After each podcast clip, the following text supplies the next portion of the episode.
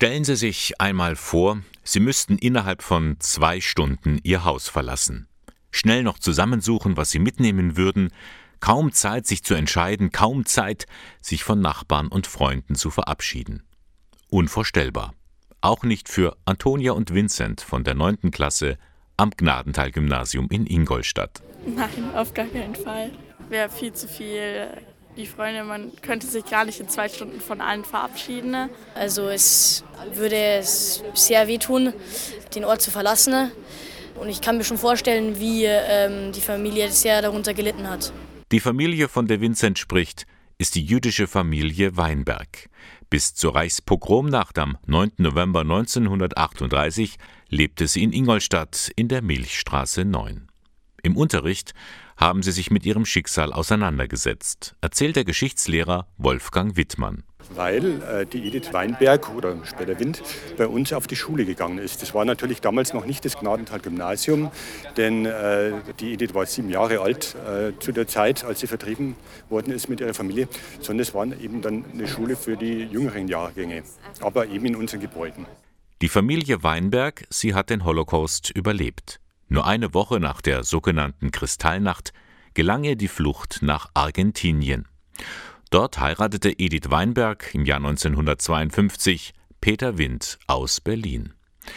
Ihr Sohn Ruben Wind hat nun Kontakt aufgenommen zur Stadt Ingolstadt und zu dem Projekt Opfer des Nationalsozialismus.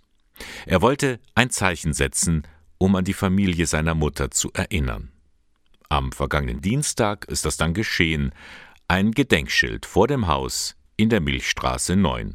Für ihn ein wichtiges Zeichen. Ja, das ist sehr, sehr wichtig zu denken, dass hier war, war eine jüdische äh, äh, Familie in diesem Haus gewohnt.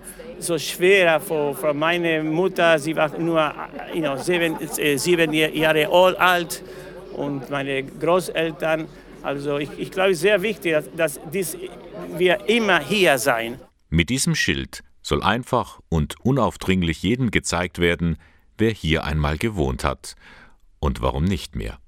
Das soll, das darf nicht vergessen werden. Also für mich ist sehr wichtig, hier zu, zu sein, für meine Mutter und meine Familie zu, zu ehren und zu erinnern und, äh, und auch für die junge Generation. Also vergeben ja, aber niemals vergessen. Und das ist sehr wichtig, dass wir alle müssen das machen.